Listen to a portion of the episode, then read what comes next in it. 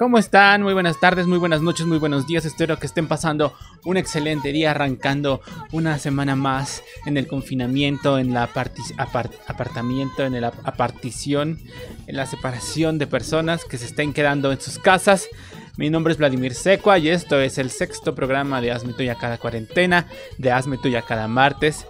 Eh, pues nada, aquí estamos una vez más para, para seguir acompañándonos.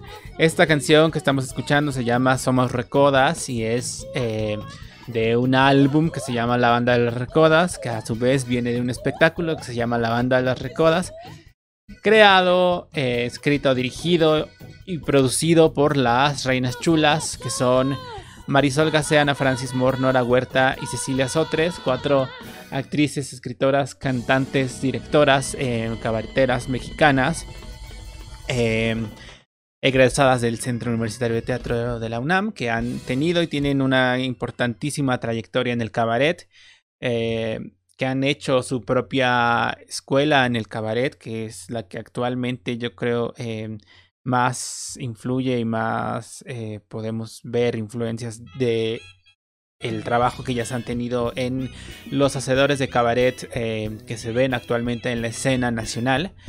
Eh, y este espectáculo es un espectáculo que tuvieron durante 15 años. ¿15 años? Sí. No, 12 años creo.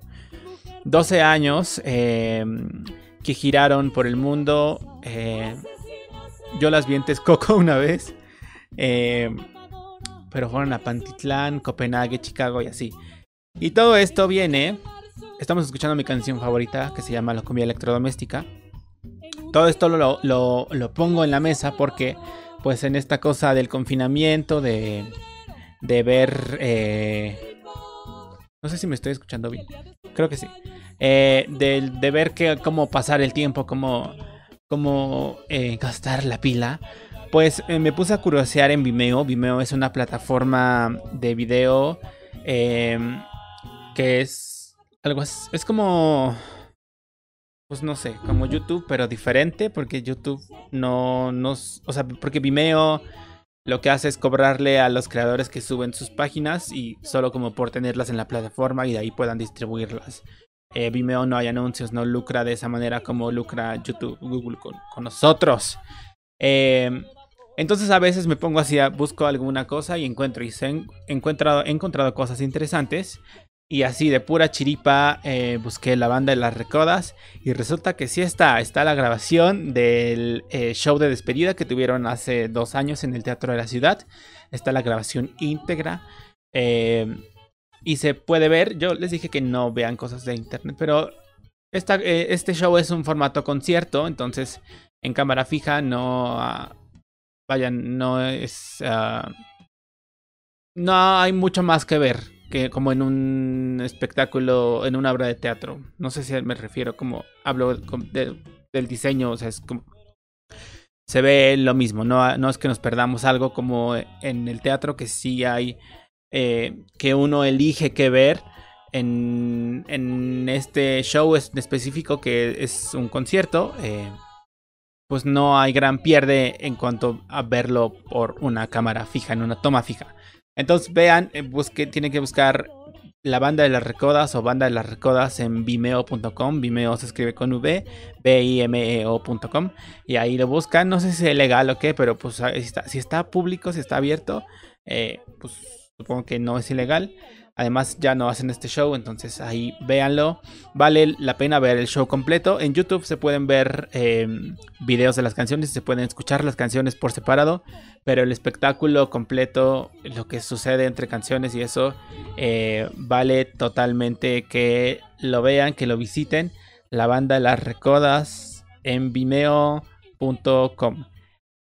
Y pues nada, eso. Em, esto, esto va calado, va garantizado. Si no les gusta, les devuelvo su dinero del internet que gastaron este, viéndolo y de la electricidad. Les pago 20 pesos de la CFE. y luego ya pasando a temas serios, pues vamos a hablar de los datos duros del día porque esto, esto es un archivo, esto es un documento que se va a quedar para la posteridad, primero Dios. Em, y bueno, aquí vamos, porque fíjense que desde el 26 no nos veíamos, no nos oíamos. Entonces, aquí está el panorama nacional del COVID del 27 de marzo. Em, y la cifra es de 717 contagios y 12 defunciones. Las entidades con más contagios, por supuesto, eh, la CDMX con entre 101 y 250. Luego están eh, Nuevo León, Jalisco, Puebla y el Estado de México con entre 51 y 100 contagios y los demás, todos los estados, con entre 1 y 50 contagios, 27 estados. Esto fue del día, fíjense, del día 27. Luego pasamos al día 28 y aquí ya la cifra aumentó a 848 contagios, 16 muertos. Eh, la cantidad de contagios por estado venía siendo como la misma. Eh, y ya. Y luego, fin allí, finalmente pasamos a el día de ayer. Hoy esto, estoy grabando esto el lunes 30 de marzo del 2020. Y esto es la cifra más actual, la cifra oficial más actual, que es de 993 casos confirmados, 20 muertitos, 20 decesos, 10 de papa y 2 de chorizo. Y... Qué mal chiste. Y ya. Ya acá, ya la cifra cambió porque ya hay... Eh, el Estado de México ya se entra en la categoría de entre 101 y 200 contagiados. Y pues ya eso es. Hace dos días el secretario, el subsecretario de salud, eh, Hugo López Gatel, hizo un llamado muy enérgico, muy atento, para decir que este es el momento em, preciso en el que debemos tomar las medidas, extremar, no extremar las medidas, pero sí ya tomar toda la precaución de, en medida de lo posible, quedarse en casa y no tener contactos con ninguna persona para que todos juntos, unidos, eh, como hermanos, como los hermanos que somos, como los eh, que vivimos en esta sociedad, en este país, en esta capital del país, eh, hagamos todos juntos y aplanemos la curva. hermanos unidos, hermanos míos, hermanas mías, unidos y este es el momento de aplanar la curva. Eh, y ya, esas fueron las, cifras, los datos duros. Les digo, em, quedarse en casa y shalala. Y luego vamos a problematizar un tema. Bueno, sí.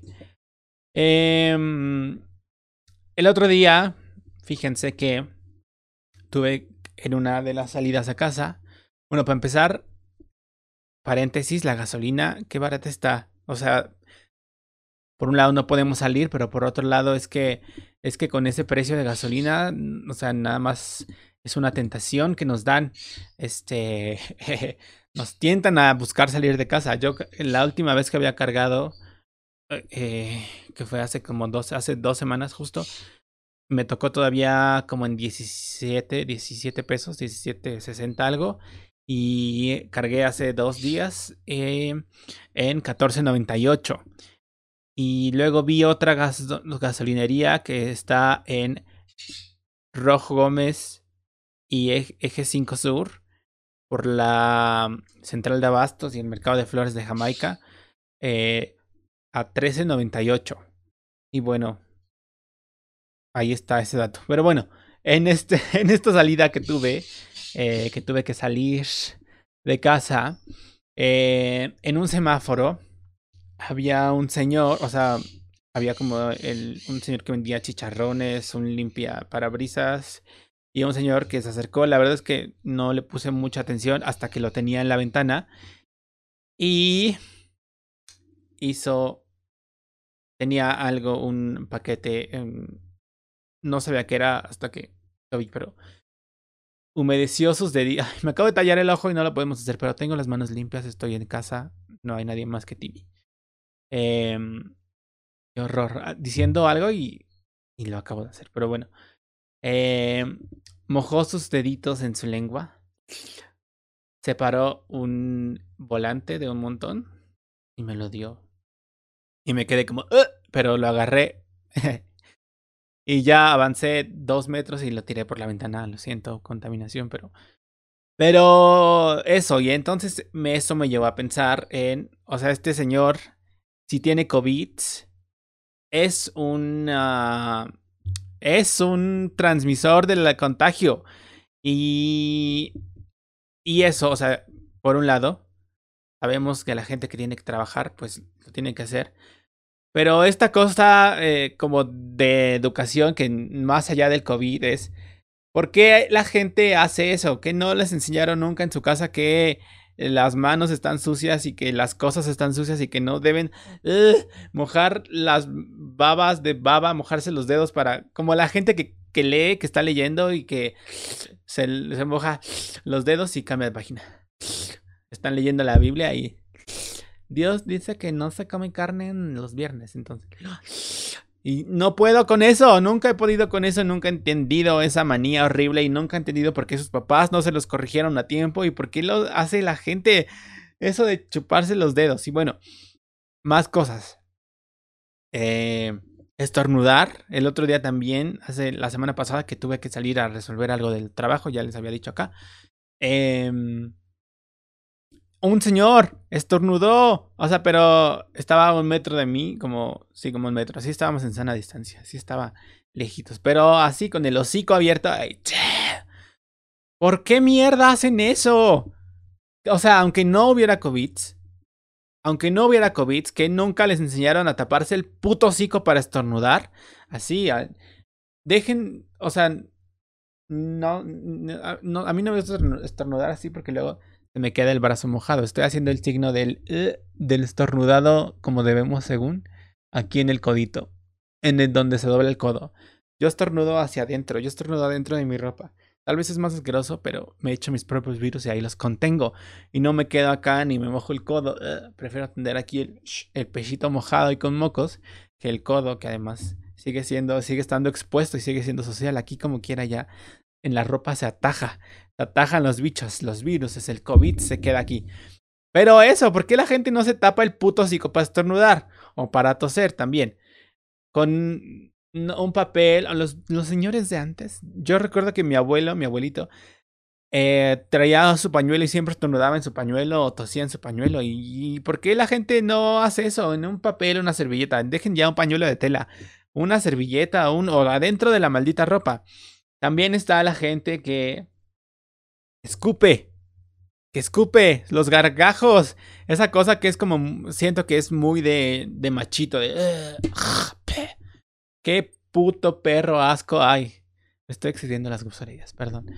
Pero me vale. Pero eh, es que. ¿Por qué mierda hacen eso? ¿Por qué no pueden irte a un lavabo, a una, cuando vas a mear ahí, escúpelo? O en un papel, ya, en, en un papel, una servilleta, es, tal vez es mucho pedir, pero aguántate el perro gargajo ahí, esa cosa también horrenda que expande virus además. Eh, de, no lo entiendo, me acabo de rascar otra vez la cara. Dos strikes para mí el día de hoy. Luego, ah bueno, esta cosa, esto, esto, estos eh, cosas de poca educación y de es que, que, no les enseñó su mamá que no deben hacer eso. Eh, está dentro de las reglas de convivencia eh, básicas que tenemos que seguir. Eh, y tal vez es mucho pedir, porque la gente no está acostumbrada, como que no le importa que todos vivamos en armonía, que todos convivamos sanamente. Como esta cosa de las filas. Ahora en los supers, si han ido al super, en todos los supers ya han puesto unas marcas eh, en el piso para que guardes la distancia prudente, la sana distancia del señor de adelante y del señor de atrás, que no haya aglutinaciones en las filas del súper. Entonces he leído varios tweets de gente que se molesta porque se les recuerda que esas rayas son para algo que te tienes que parar ahí. Pero la gente no sabe hacer filas. La gente no se forma cuando hacen una fila en los cajeros, lo veo mucho en las tortillas o no, no sé, en, en, donde sea, donde se tiene que hacer una fila de una persona atrás de la otra, como en la primaria cuando tomábamos distancia por tiempo, la gente no puede hacer una maldita fila así, la gente no sé por qué tienen esa estúpida obsesión de abrirse en abanico, ¿lo han notado? O sea, como que siento que en, un cajero se van abriendo así como para ver, para ver de, ay, mira, ya se tardó mucho, es que, está jugando Pac-Man en el cajero o qué. Y se abren en abanico, así. O sea, no pueden hacer una maldita fila. Ahora no podemos por la sana distancia. Está bien ponernos uno detrás del otro, así a unos centímetros, como nos enseñaron en la primaria, pero pero oh, es que la gente lo hace todo el tiempo. Eso a mí me obsesiona y me emperra mucho. Y muchas veces he organizado filas así en el súper de vamos a doblarnos para acá. Porque no sé qué obsesión tiene la gente en la cabeza de que tiene que estar viendo lo que el otro hace. O de que se forman así, ya saben. Es que están tres juntos y se forman así los tres en bolita. Y están así de tienes que ponerte uno tras del otro. ¡Ah! Y bueno, esa es la fila del súper.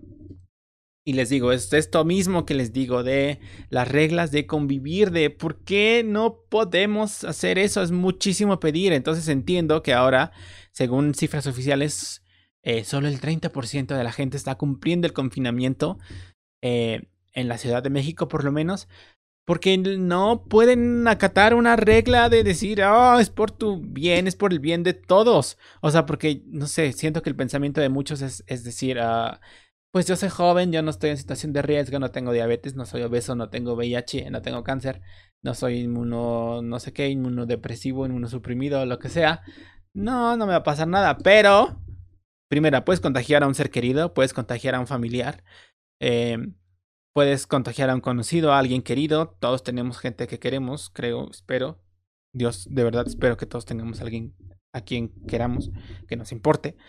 Pero igual y no, pero pero de todas maneras, no solo además de que puedes contagiar a tu círculo cercano, sino es que ya todos estamos eh, jodidos por esto, ya a todos nos ha tocado, a todos nos ha afectado de alguna u otra manera, aunque seas un ermitaño, seguramente te ha afectado, aunque seas eh, alguien que no tiene que salir a trabajar, que eres rico millonario, te cerraron el spa posiblemente, como ese video de cerraron el spa.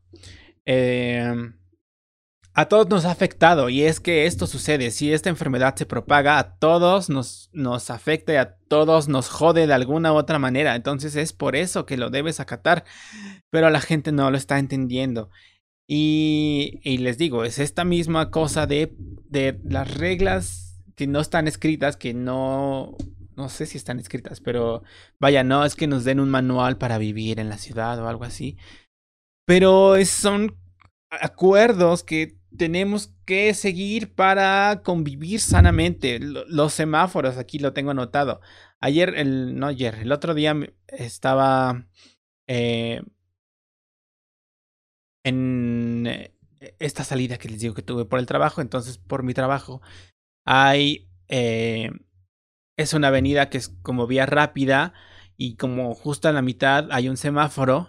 Eh, sale de una callecita que en realidad pasan muy pocos carros. A veces en semáforos completos no, o sea, no sale nadie. Pero vaya, es un semáforo y lo tienes que respetar. Y también en mi trabajo, muchas veces me toca usar ese semáforo porque sí, porque es la vía más rápida de llegar y, y la gente no respeta ese semáforo. Aunque no venga nadie, te tienes que parar en el semáforo. Pero la gente no lo hace y es... ¡ah! O sea, Vaya, si no podemos seguir estas reglas cuando estamos en tiempos libres, en tiempos de sanitud y en tiempos que tenemos más libertad, pues ahora que nos están acotando, que, que además es eso, es por nosotros, no, no es... Uh... O sea, es que parece que... Eh, o sea, que tuviera que venir el ejército a venir a dispararnos para... Ojalá, creo que es lo que nos merecemos. Bueno, se merecen la gente que no respeta eso. O sea, es que de verdad me enferma esto. Me, no me enferma, pero me, me saca mucho de quicio eso. Es, eso, eso son cositas, son... ah, pero, o sea, que además son cositas que, que son... Otra vez me toqué la cara, tres strikes para mí. Que representan, o sea, otras muchas más cosas. Si nos vamos más a lo profundo, si, si buscamos más, más eslabones en esta cadena que empieza por esto de fórmate atrás de la persona, bueno, ahora no, pero fórmate atrás de la persona, el, alto, estaciona eh, en un semáforo, párate atrás del paso de cebra, eh, eso. En fin, esta es mi reflexión del día y los invito a pensar. Y ya. Ah, pero me emperra todo esto. En fin, son pensamientos del confinamiento. Eh, y pues nada, aquí estaremos posiblemente mañana, posiblemente en dos días, sanos todavía, respirando el aire. Y bueno, nada, bye, besos, bendiciones.